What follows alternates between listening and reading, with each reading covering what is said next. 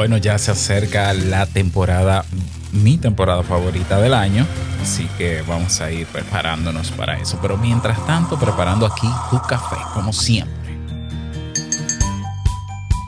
¿Te ha pasado que has logrado algo importante y no te sientes merecedor o merecedora de eso? En algún momento al tomar acción sientes que no eres lo suficientemente bueno. ¿Has llegado a creer que pueden tildarte de falso o impostor? Pues este es un fenómeno que le ocurre a muchos, pero la buena noticia es que no es un síndrome, tampoco un trastorno y mucho menos una enfermedad. Hoy desvelamos el mito y te doy 7 hábitos para superarlo. Café. Si lo sueñas, lo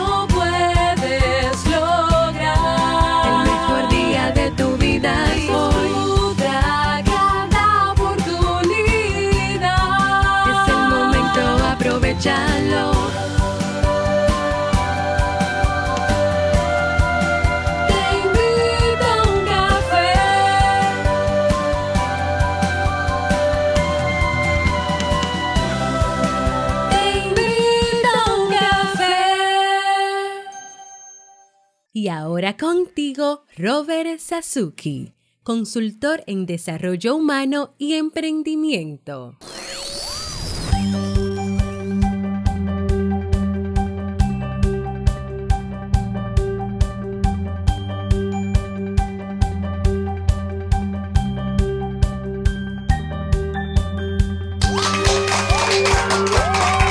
Hola, ¿qué tal con esa energía positiva, esos aplausos y aquí tu bebida favorita?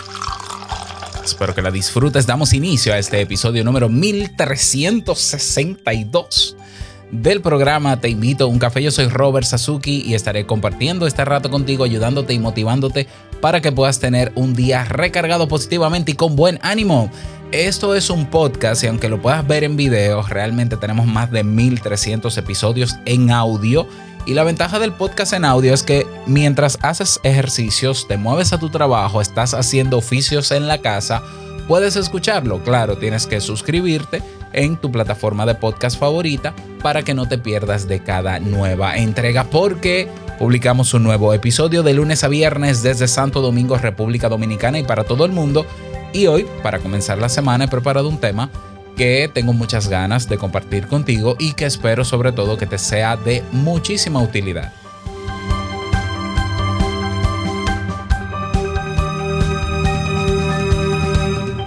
Avisos antes de comenzar.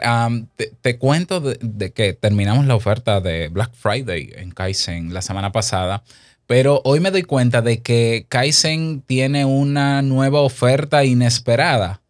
yo no, fui yo quien, puso la oferta.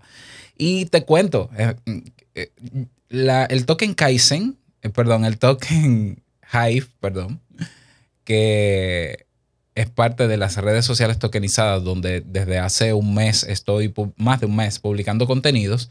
Ese token, imagínate, ese token digital llamado Hive, ha superado el valor de 2 dólares por token. Y ya desde hace unas semanas atrás yo estoy aceptando en Kaizen, estamos aceptando pagos en Hive. Quiere decir que un curso, cualquiera de los cursos de Kaizen que tú adquieras, si lo adquieres con el token de Hive, te vale la mitad prácticamente. ¿Eh? Es decir, si un curso cuesta 12 dólares, tú puedes con 6 Hive hacer el curso.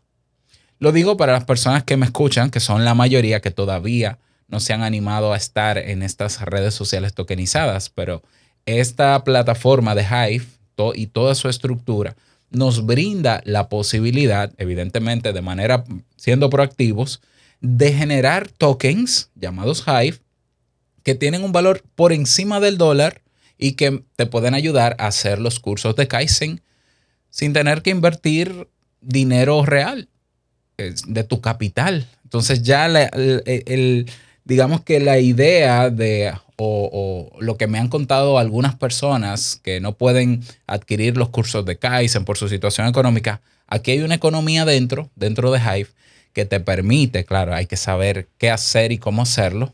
Y de hecho hay un curso gratuito en Kaizen que se llama Introducción a las redes sociales tokenizadas, que te permite, por lo que haces dentro, generar ingresos Y con esos ingresos en forma de tokens llamados Hive, puedes adquirir los cursos de Kaizen con prácticamente a mitad de precio. Esa es una oferta que yo no me esperaba, pero sí, un curso que cuesta 12 dólares con 6 tokens de Hive se puede comprar. Así que si te interesa y quieres conocer la oferta de cursos que tenemos, en el caso de que me estés mirando en Triespeak y seas de Hive, ve a kaizen.com y si tú me estás escuchando, como siempre me has escuchado, fuera de Hive, eh, este es el mejor momento para unirse a estas redes sociales.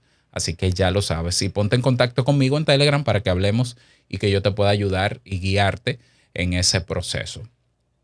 Bien, vamos a dar inicio al tema central de este episodio que he titulado Los siete hábitos para superar el síndrome del impostor.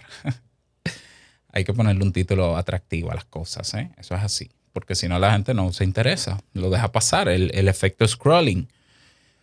Vamos a hablar sobre esto. Desde hace un poco más de una semana había conversado con amigos de la comunidad de, de Hive específicamente, preguntándoles qué, qué temas podría yo trabajar para, para mi podcast y evidentemente para publicarlo en el podcast, pero para ustedes, para ellos. Y uno del, creo que el primer tema que se sugirió, lo sugirió Made, un abrazo para ti, Made, eh, fue el de cómo superar el síndrome del impostor. Y justamente hace unos días también, en otro otra de las comunidades dentro de Hive, la comunidad Aliento, un abrazo para ellos, pues también salió la, el, el, tema. Y yo les dije que ya estaba preparando, lo estaba preparando, lo tenía en lista y este es el momento para hablar de esto. Primero que todo aclarar, el síndrome del impostor no es un síndrome. ¿Qué es un síndrome? Un síndrome es un conjunto de signos y síntomas. Signos que tienen que ver con comportamientos característicos y síntomas somáticos, físico. ¿Ya? Entonces, si fuese un síndrome, las personas tuvieran, qué sé yo, por poner un ejemplo, eh, taquicardia, ah, presión alta, digamos, eh, temblores o nerviosismo, como decimos popularmente, eh, cefaleas o dolores de cabeza o problemas gastrointestinales. Eh, pero no, realmente se le ha dicho síndrome en términos populares, pero no es un síndrome y no hay la suficiente documentación científica en psicología que demuestre que es un síntoma, un síndrome. Por eso el síndrome del impostor, como popularmente lo conocemos, no está documentado en ningún manual diagnóstico y estadístico. Pero existe.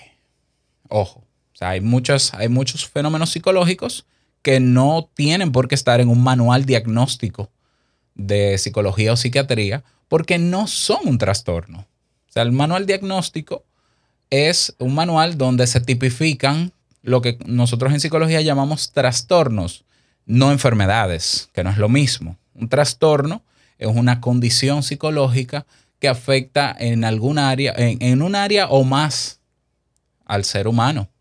Entonces, si bien es cierto que el síndrome del impostor sí afecta a un grupo de personas que, que, lo puede desarrollar o que se le puede activar, mm, los efectos no han sido tan significativos para considerarlo un trastorno. Eso es una buena noticia, ¿ya? Eh, realmente el nombre correcto debería ser o el fenómeno del impostor, como de hecho se tipificó desde el año creo que en 1970, con una primera investigación, por aquí lo tengo, o llamarle en 1978, o llamarle el sesgo del impostor. Porque eh, cuando, cuando se crea el término, cuando se acuña el término, que fue en 1978 por las psicólogas Pauline Clance y Susan Imes o Aimes, bueno, en ese entonces las investigaciones sobre los sesgos cognitivos no estaban y hoy sabemos que el ser humano tiene eh, una cantidad de errores en su manera de razonar o de llegar a conclusiones. O el cerebro, vamos a culpar al cerebro mejor, ¿ya? Entonces, siendo esto así, con las características o la, los síntomas, pudiera ser, por decirlo así, o las señales de que una persona pudiera estar sufriendo eh, o afectado, estado, estado afectado del síndrome del impostor, parecería más un sesgo cognitivo, un error a la hora de llegar a una conclusión que un trastorno y que un síndrome. Pero bueno, repito, no hay suficiente documentación que determine que es un síndrome. Pero popularmente se le llama síndrome del impostor. Entonces, yo voy a hablar en función de cómo se le llama popularmente, porque eh, la idea de este podcast es eh, al final ver lo práctico que hago con lo que, con lo que está ahí, ¿no? Y no meterme en tantos tecnicismos. Entonces, bueno, el fenómeno del impostor o el síndrome del impostor es aquella tendencia que cualquier persona pudiera tener de, de creer que no es suficiente, de creer que el éxito o los logros que ha tenido en la vida han sido por azar, han sido por suerte y no por sus propias capacidades. Es como una modestia exagerada. ¿ya? O sea, el modesto es aquel que aún sabiendo que ha tenido éxitos o logros en la vida, no presume de ellos. Y es una, de hecho, es una actitud que a la gente le gusta, ¿no? Ah, la gente le llama humilde, no, no, es modestia, es la realidad. Bueno, el síndrome del impostor no es una expresión modesta, es la creencia de que yo no soy lo suficientemente bueno o para merecer ese éxito o para merecer ese puesto o para hacer lo que yo hago donde quiera que lo haga. Y claro, pensar así, llegar a esa conclusión, hace que muchas personas se puedan bloquear y no hacer lo que tienen que hacer, eh, abandonen ciertos proyectos y se dediquen a otras cosas, no quieran exponerse frente a otros porque si yo soy el primero que no me creo suficiente para estar en un grupo social o para hacer algo, no lo voy a hacer.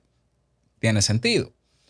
Entonces, eso básicamente es el fenómeno del impostor. Se dice, no he visto ninguna investigación que lo demuestre, pero se dice que 7 de cada 10 personas en algún momento ha padecido, ha tenido este, ha llegado a esta conclusión, ha tenido este sesgo. Hay un sesgo que es antagónico al, síndrome, al fenómeno del impostor, que es el efecto Dunning-Kruger o el sesgo Dunning-Kruger. El, el sesgo Dunning-Kruger es aquel que tiene que ver con que cuando una persona sabe poco sobre algo, cree que sabe mucho sobre eso. Entonces, el fenómeno del impostor es al revés. Personas que saben mucho de algo o que sí han logrado muchas cosas, creen que no, creen que son impostores. ¿Ya? ¿Dónde nace este, esta disonancia cognitiva, este malestar en nuestra forma de razonar o, este resultado, esta conclusión? La verdad es que se origina, o sea, eh, se produce en el cerebro. Claro, que hay estímulos, que hay parte de nuestra historia de vida, que hay una serie de fenómenos que se pueden dar y que pueden activar en nosotros el síndrome del impostor, pero al final es el resultado de ideas. Ideas que concluye nuestro cerebro y que nosotros de manera consciente también hacemos caso. Ojo, ojo con lo que estoy diciendo. Puede ser que a ti te inviten, por ejemplo, al palacio presidencial de tu país porque vieron que tú hiciste una publicación en redes sociales. Ah, porque usted tiene un podcast, señor Robert. Y entonces para nosotros es un honor que usted conozca al presidente de la República. Y puede ser que a mí me llegue la idea de que yo no soy nadie realmente. O sea, yo, un podcaster, un podcaster y nada es. O sea, un podcaster, nadie se habla con podcaster, ¿no? O sea, muy poca gente, estoy bromeando, ¿no? Pero puede ser que me asalte la duda y me asalte la idea de que yo no me siento merecedor de eso. Esa es una idea. Ahora, conscientemente, ¿qué hago con esa idea? Me, me anclo a ella y digo, es verdad, no lo merezco, me voy a inventar que me voy a enfermar. Mire, no voy a ir porque estoy enfermo, tengo COVID, por ejemplo. O simplemente puedo ignorar la idea y decir, bueno, algo vi el presidente en mí, entonces humildemente déjame ir yo no me creo la gran cosa, es verdad, porque no lo soy, pero, eh, pero voy a ir. Lo es. Así que comencemos por eso. Y ya, ya estoy dando tips, pero te lo voy a, de alguna manera te lo voy a, a limpiar, ¿no? Para que lo tengas, para que sepas cómo trabajar en eso. Síntomas que padece. es que el término no debe ser padece, pero síntomas o, o características que experimentan las personas con el fenómeno del impostor. Por ejemplo, poca confianza en sí misma, en el ámbito académico, en el, ámbito laboral, en el ámbito social, poca confianza en sí misma. no creen en sus habilidades, otra característica, les cuesta mucho trabajo asumir, adjudicar las causas de sus logros a razones externas a ellos, les cuesta mucho admitir que tienen una virtud, otras características que se han documentado, algunos sienten miedo por la fantasía de que engañan a los demás. Y si de repente alguien dice, tú eres un impostor y me estás engañando y tú no sabes, tú no eres psicólogo, Robert, tú lo que estás, el que quiera mi título, yo se lo enseño, ¿eh? pero psicólogo soy porque sí, tengo el título. Eh, bueno, eh, ese miedo de que, ay, pero ¿y si la gente descubre que yo no sé todo lo que sé?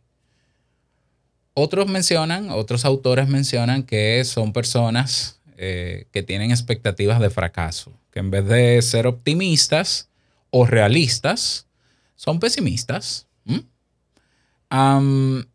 otros mencionan, otros autores mencionan que eh, el, quien, quien experimenta estas características del síndrome del impostor es una persona muy perfeccionista. A mí me hace sentido, es lógico, pero porque tenga sentido y sea lógico no quiere decir que sea verdad. Pero puede ser. Tiene sentido que una persona que entiende eh, o es abanderado de aquella frase de la cual yo fui un abanderado como las cosas se hacen bien o no se hacen. Esa fue como la frase que marcó mi adolescencia y mi juventud temprana. Las cosas se hacen bien o no se hacen. Pero es una frase rígida, es una frase perfeccionista que me llevó en lo particular a bloquearme muchísimas veces y a perder oportunidades porque yo tenía que hacer las cosas perfectas hasta, hasta que me quité el halo de perfección, ¿no? Las causas del síndrome del impostor son tan variadas como cada persona. Entonces, si bien hay autores, psicólogos que han estudiado el fenómeno y que han encontrado razones particulares, Repito, como no hay suficiente evidencia científica o estudios que, que, detallen este fenómeno, pues al final realmente la causa de tu síndrome del impostor habría que evaluarla. Hay quienes dicen que tiene que ver con la infancia. recuerda que en la psicología hay una visión psicoanalítica que tiene que ver con cómo saliste de la barriga de tu mamá y toda una teoría rarísima que tampoco tiene sustento científico, pero hay otras también que dicen, bueno, imagínate un padre, un padre que a sus hijos le pone, eh, le pone, le crea estereotipos, le pone nombres, esa persona puede que en algún momento en su personalidad fije la idea de que es eso y por tanto al final se va a creer eso y eso le puede afectar. Repito, tiene sentido, tiene lógica, pero la verdad de por qué en tu caso puedes tener esta sintomatología o estas características, habría que verla. Es muy, es muy personal, esa es la verdad. ¿ya? Entonces, eh, si bien esto no es una enfermedad y tiene eso, ya te puedes eh, relajar porque no es una enfermedad, no es un trastorno, se puede superar. ¿eh? Es un mal de muchos, esa es la verdad. O sea, la doctora, la doctora Valerie Jones señala que 7 de cada 10 personas han experimentado el síndrome del, impostor. Eso es una apreciación, eh, yo creo que todavía subjetiva, porque tampoco hay investigaciones que lo demuestren, pero yo sí, yo creo que sí, que de alguna manera nos afecta a todos o nos puede llegar a afectar en algún momento, sea de manera circunstancial o sea de manera más a mediano o largo plazo. Entonces, ¿qué hacemos con este problema? Porque es un problema, es la verdad. Recuerda que si lo vemos como sesgo, el fenómeno del impostor, estamos hablando de un resultado, que, de una idea, de una conclusión a la que llega nuestro cerebro ante estímulos que aparecen eh, eh, eh, enfrente de nosotros y que llegan a través de nuestros sentidos. O sea, cosas que nos pasan en el día a día, cosas que nos llegan de diferentes medios pues el cerebro hace una conclusión rápida y te presenta quizás la idea.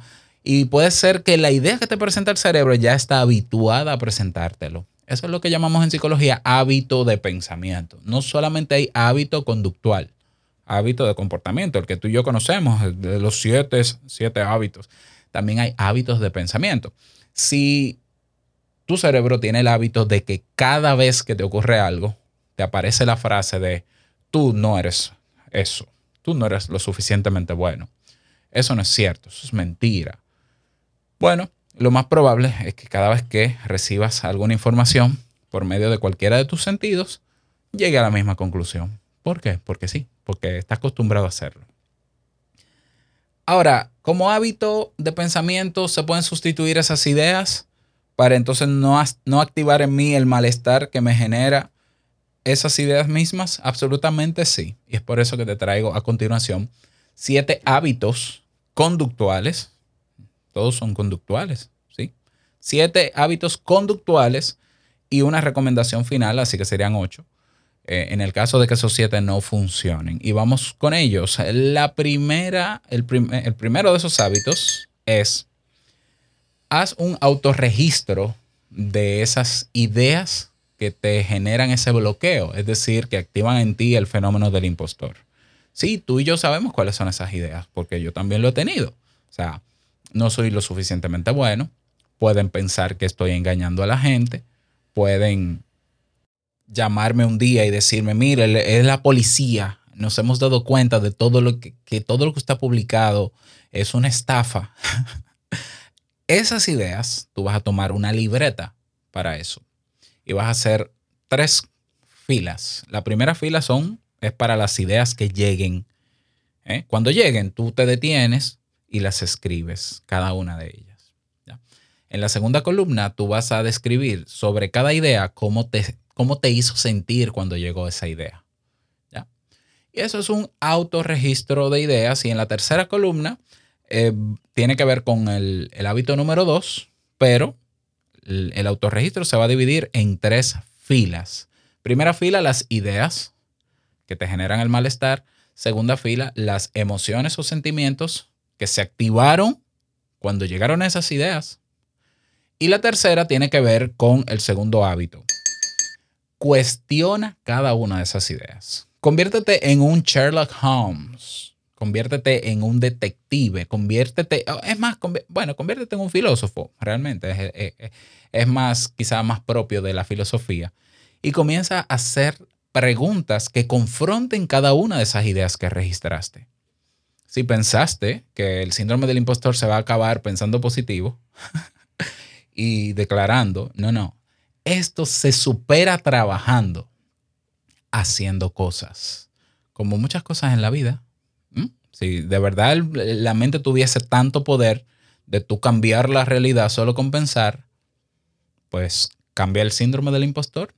Listo, sintonízate. No, por favor. En psicología sabemos y en la psicoterapia sabemos que el cambio se produce con más cambio. Se produce con acción. Se produce con acción. Entonces, autorregistro de esas ideas. Número dos, confrontar y cuestionar cada una de esas ideas que te generaron el malestar. Por ejemplo, si llega la idea y tú la escribes de que no soy lo suficientemente bueno como fulano, por ejemplo, pues entonces, y, bueno, y eso me hizo sentir al menos, ok. ¿Qué, ¿Cómo sabes que fulano no es, es mejor que tú? ¿Tienes evidencia de que es mejor que tú? ¿Será que fulano es mejor que tú o es diferente a ti? Que son cosas diferentes, evidentemente. O sea, no, es lo mismo mejor. ¿Cuál es el criterio que yo estoy utilizando para categorizarme como peor o mejor a fulano? O sea, ¿de verdad es mejor? ¿O hay cosas en las que sí es mejor, porque puede ser, pero en otras no tanto? Al final puede ser que llegues a la... Puede ser, puede ser que llegues a la conclusión por ti mismo o por ti misma de que, bueno, me equivoqué. No es que no es que él es mejor que yo, es que el estilo de él es diferente al mío. Ah, qué interesante. Llegar a esa conclusión puede entonces quitarle peso y fuerza a esa primera idea. Entonces ya tú te vas convenciendo. Eh, el ejercicio del autorregistro de ira y el ejercicio, perdón, autorregistro de ideas y el ejercicio de cuestionamiento es lo que más se utiliza en terapia donde mejor funciona es con una persona, como mejor funciona con una persona confrontándote las ideas. Mm, Porque si, si tú estás muy anclado a esas ideas que te provocan el fenómeno del impostor, tú vas a, puedes entrar en un bucle donde se amplifique la idea problemática. Pero inténtalo. Inténtalo. Te estoy dando trabajo, tarea para Navidad. Autorregistro de ideas. Dos, cuestionar esas ideas y escribirlas en la tercera, tercera fila del autorregistro. Número tres, vas a hacer un checklist, vas a hacer una lista de tus cualidades, de tus logros, de lo, que, de lo que has alcanzado hasta el momento en tu vida, sin ningún tipo de valoración. simplemente voy a hacer una lista. ¿Cuáles son mis talentos, cualidades? Eh, como decimos, virtudes. Yo sé que hay personas que padecen de, esta, de este fenómeno y no reconocen en sí. Bueno, en ese caso yo te recomendaría, si tú no encuentras ninguno, pregúntale al que tienes cerca, que seguro que ve mucho más que tú. Evidentemente va a ver más que tú si tú no ves ninguno. Entonces, haz, esa lista y aunque no te lo creas, no te lo vas a creer porque tienes el, eh, por el fenómeno. Y aunque no te lo creas, déjala ahí, ¿ya? En los momentos en que comiencen esas ideas catastróficas, esas ideas molestosas, tú buscas tu checklist y lo lees. ¿Ya? Y lo lees. Yo no sé qué tanto pueda funcionar en una persona que está muy arraigada en el fenómeno. De verdad no sé. Puede ser que no funcione para nada. Pero personas que, como yo, por ejemplo, eh, alguna, en algún momento de manera ocasional se ha sentido así, pues este es un gran estímulo que me ayuda a reafirmar mi valor, porque todos somos valiosos. ¿ya? Puede ayudarte a reafirmar tu valor y saber que sí, hay cosas que yo he conseguido. Sí, hay logros que son míos, que no se deben ni al azar, ni a la suerte, ni a un puesto, ni a nada, que me, que me los he ganado yo. Y eso tampoco me hace mejor que nadie, ¿eh? Evidentemente. No me hace mejor que nadie, pero son logros, están ahí Sí, ahí están los certificados, ahí están los títulos, ahí están los números. Listo, simplemente hacer una lista de esos logros y utilizarlas a mi favor en los momentos en que yo me sienta que no, lo, que no valgo. Ayuda muchísimo ese ejercicio. algunos, a otros puede que no. Vamos con el hábito número cuatro.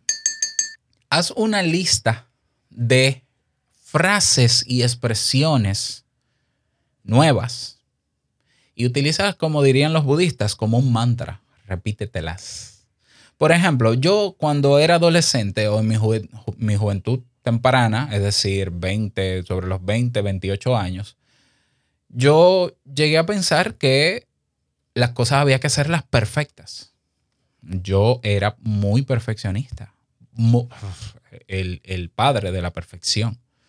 Y yo, ojo, pero claro, yo nunca he sentido que, no, que los logros que tengo no los he merecido, pero perfeccionista sí he sido, lo reconozco. Entonces, la primera idea que yo tuve que confrontar cuando yo hice un proceso de terapia, mi proceso de terapia, al terminar la carrera, fue las cosas se hacen bien o no se hacen. Y yo entendí que hay cosas que se pueden hacer aunque no estén bien, aunque no queden perfectas, hay cosas que son funcionales sin ser perfectas, que mi criterio de, de percepción mi, percepción, perdón, sobre perfección es, es absurda y esa veces es simplemente idílica, no es real. Ya, hay gente que tiene unos criterios de perfección que humanamente no son posibles. Entonces, en ese caso, en ese caso, ¿qué yo tuve que hacer? Bueno, pues yo tengo ya una serie de ideas cuando voy a hacer las cosas que contrastan con ese Robert Suzuki de antes. Por ejemplo, yo, y siempre lo he dicho aquí, yo no me creo ni mejor que nadie, ni peor que nadie. Yo creo que hay personas que tienen sus méritos y tienen sus logros, se los han ganado y entiendo que son merecedores de sus logros.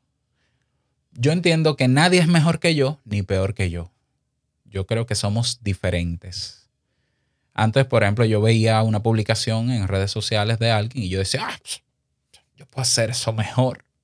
Porque sí, las comparaciones activan el síndrome del impostor, por si no lo sabías. Y hoy tenemos acceso directo a la comparación. a través del móvil, con las benditas redes sociales. O sea, que una persona que está todo el día pegada a un móvil o a un computador consumiendo contenidos de otro, puede que en algún momento sienta esa envidia. Y esa envidia les lleve a concluir, si tiene el hábito, de que, ay, yo no soy lo suficientemente bueno para hacerlo. Yo no, yo en algún momento pensaba, yo puedo hacerlo mejor, pero ya yo no pienso en que puedo hacerlo mejor. Yo digo, yo puedo hacerlo diferente. O sea, yo entendí que yo soy una persona diferente a otras y que los otros son diferentes a mí. Y yo en vez de creer que puedo hacerlo mejor que otro, yo aporto desde como soy, con mis virtudes y defectos, y lo hago diferente. Cuando una persona me dice, no, pero fulano es mejor que tú, cada vez que yo escucho a una persona comparando a otra o comparando lo que sea, yo generalmente intervengo y le digo, mira, eh, eh, eso que tú llamas mejor es para ti. El criterio de mejor es muy personal, de mejor o peor. Yo he escuchado gente diciendo, el mejor podcast. No, el mejor podcast es el que te gusta a ti. La mejor red social, esa es la que te gusta a ti y te funciona a ti. No hay mejor o peor, son diferentes y son opciones. Y el criterio de mejor o peor es demasiado personal y demasiado también subjetivo a menos que estemos hablando de cosas exactas, ¿no? Ciencias exactas. Bueno, esto tiene más características técnicas, bueno, eso es otra cosa, ¿no? Pero humanamente hablando, no hay una persona mejor o peor que otra. Diferente sí. Ah, pero que hay jerarquías sociales, pero eso es otra cosa. O sea, tú puedes tener un gran tonto que sea presidente o presidenta de tu país. Tiene jerarquía, sí, pero, pero puede ser un tonto. Ahora, ¿es peor porque sea un tonto? No, pero es un tonto. No, pero no, no por eso necesariamente es peor. Es una persona diferente. ¿Ya? Entonces yo, cuando tú comienzas a empatizar con los demás y darte cuenta de que nadie es mejor que tú, nadie es peor que tú, todos somos diferentes y podemos simplemente partir de esa diferencia para cada uno ser como es y hacer las cosas a su manera. Que a veces las cosas no quedan como yo hubiese deseado. Yo, otra de las cosas que hice, fue eliminar, esto para continuar con el punto 5, eliminar el perfeccionismo. Fíjate, tú si me estás escuchando, estás escuchando una grabación que no se va a editar. Y yo, yo cometo, ya habrás escuchado alguna muletilla, quizás una tos, no, yo creo que tos no. Pero si me estás viendo en video, sabes que hago muecas. Yo me quité el halo de perfeccionismo. Ay, pero él es psicólogo y habla como, y dice palabras feas. Sí, es que yo soy una persona. Primero que psicólogo, soy una persona. Yo me vestí de persona, de ser humano, hace mucho tiempo. Y el no tener que compararme me evita sentir ese malestar, porque de verdad compararse no tiene ningún sentido. Claro, una persona que está acostumbrada a compararse es una persona que evidentemente va a caer en este fenómeno y bueno, si está habituado a eso, por más que yo lo diga, va a ser complejo salir de ahí. Continuamos. Eh, hábito número 5 para eliminar o superar el síndrome del impostor. Busca cometer errores. Sí, busca cometer errores. Eso es. O sea, hay cosas que tú no puedes, que tú no quieres hacer porque sientes que te da vergüenza. Eh, haz otras cosas que te generen vergüenza. Por ejemplo, ah, es que yo me considero muy tímido para hablar con una persona, métete en un chat de estos random y habla con personas. Pero no es contraproducente, no, todo lo contrario. O sea, cuando tú cometes errores y te das el permiso de cometer errores y dejar las cosas quizás incompletas en algún momento, no en todos los escenarios evidentemente, simplemente tu cerebro acepta el error como parte de un proceso de crecimiento y aprendizaje cuando, cuanto, cuando más errores yo cometo a lo largo del día en algo que estoy haciendo, más aprendo. No, no es porque el error me va a llevar a, a aprender de manera causal y rápida, no, es que mi actitud, mi actitud es, bien, si hay un error y se puede resolver, resolver, mi actitud es aprender a resolverlo, sobre todo para que no se cometa otra vez. Pero date el permiso de cometer errores yo sé que te enseñaron y a mí también me enseñaron a castigarnos por los errores que cometemos. Yo sé que tú, igual que yo, puede ser que a nosotros nos castigaron física y emocionalmente cuando cometíamos un error como niños al fin que cometen errores. Y entonces de grande nosotros nos culpamos y nos damos latigazos cada vez que cometemos un error, por más insignificante que sea, porque sí, hay errores que son insignificantes. Bueno, ahora abraza el error y velo como parte de, de crecer, de avanzar, de aprender, porque de verdad esos son los errores. No hay manera de llegar a un resultado si no hay de por medio errores. No estoy hablando de fracaso. Lo que pasa es que en español eh, tenemos el error y tenemos el fracaso. estoy hablando de errar, es, va a pasar incluso aunque no quieras. Entonces, si tú no buscas cometer errores, está bien, acepta el error como parte del crecimiento. Es decir, cuando pasa el error, tú puedes decirte, bueno, si yo no sabía sobre esto, es lógico que pueda cometer un error. Y mira, ya lo cometí. Ahora, ¿qué vas a hacer con eso? Bueno, ahora yo me comprometo a ver cómo resolver el error para que no pase. Aprendiste. Si encontraste cómo resolver el error, aprendiste. Vas a seguir avanzando. Así que o busca el error, o busca cometer errores, o acepta cometer errores. ¿Mm? Número 6, hábito número 6, elimina cualquier estímulo que active en ti envidia y que active en ti puntos de comparación y que active en ti, evidentemente, el fenómeno del impostor. Piénsalo. Cuanto más expuesto o expuesta estés a lo que hacen otros, es natural que en algún... escucha lo que estoy diciendo, es natural que sientas envidia. Eso es lo que sentimos, envidia. Y es natural que en algún momento, si tienes el hábito de, de, que se active en ti el fenómeno del impostor, es natural que se active. Por tanto, pasarán los días y tú seguirás viendo la vida perfecta de otro, sabes dónde, y tú, inactivo o inactiva sin hacer lo que te toca. Quítalo, elimínalo. Y no me digan que, no me vengan con la historia de la fuerza de voluntad, que eso es un mito desvelado. La fuerza de voluntad es finita, se agota y muy rápido. No, no, es que si yo tengo fuerza de voluntad, yo no tengo que eliminar esa aplicación de mi móvil. Yo lo que tengo es que controlarme. dile eso a un alcohólico y ponle alcohol en su casa a un alcohólico y dile que use la fuerza de voluntad. Dile a una persona que tiene sobrepeso, que quiere bajar kilos, que yo le voy a llenar el refrigerador de comida basura y que con la fuerza de voluntad no se la coma. Eso se llama estímulo, eso está estudiado, eso se llama conducta, eso se llama eh, condicionamiento. Eh, eso nos lo enseñan en el primer semestre de la universidad. Cuando estamos frente a un estímulo, ese estímulo puede provocar una serie de emociones que ni siquiera pasan por el filtro de razonamiento en nosotros. Incluso hay, en el caso de los alimentos, hay una serie de hormonas y hay una serie de neurotransmisores que se disparan cuando vemos ese alimento que nos gusta y a la mierda la dieta elimina cualquier estímulo que, esté, que pueda estar activando en ti esa envidia, esa, ese punto de comparación constante. Deja de mirar lo que hacen otros.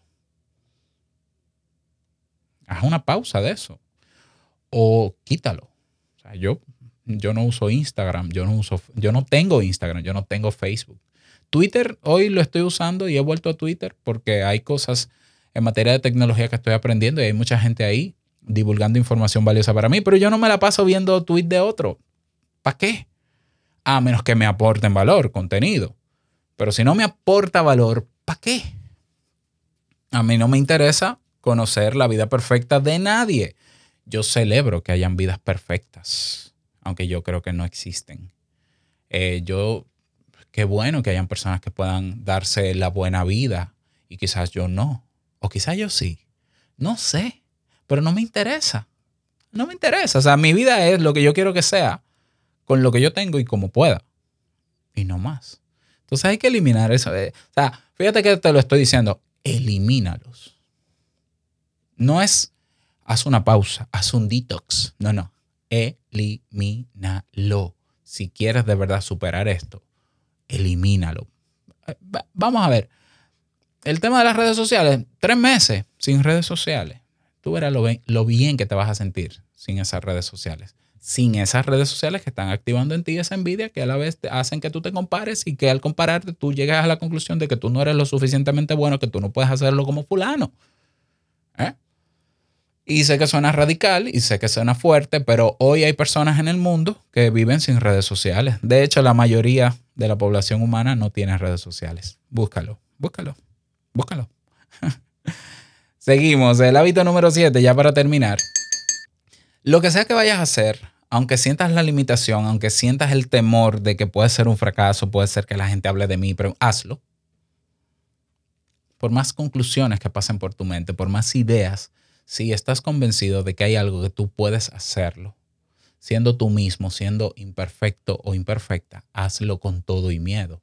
¿Qué te hace pensar que el que no publica contenido, que el que publica contenidos en internet, o qué te hace pensar que el que ha logrado cosas no lo ha hecho con miedo?